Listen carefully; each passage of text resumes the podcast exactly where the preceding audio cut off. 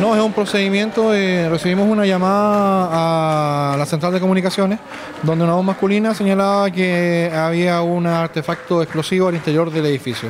Así que estamos eh, procediendo a activar los protocolos, tratando de causar eh, la menor cantidad de trastornos posible, nada más que eso. No está determinado aún, pero el procedimiento no- nos obliga a tratar esta situación como si se tratara de un hecho real. Para nosotros, si hay o no hay es irrelevante, eso lo va a determinar posteriormente en las diligencias que, el resultado de las diligencias que se haga. Pero hay que, hay que activar el protocolo como si fuera cierto. Esta denuncia es falsa, ¿qué viene después? Se hace una denuncia a la fiscalía para que se investigue este tema. Nosotros tenemos el, el número telefónico de la persona que llamó. Ya por lo menos hay una, un punto para seguir una línea investigativa. Este tipo de situaciones son delitos, es una alarma pública.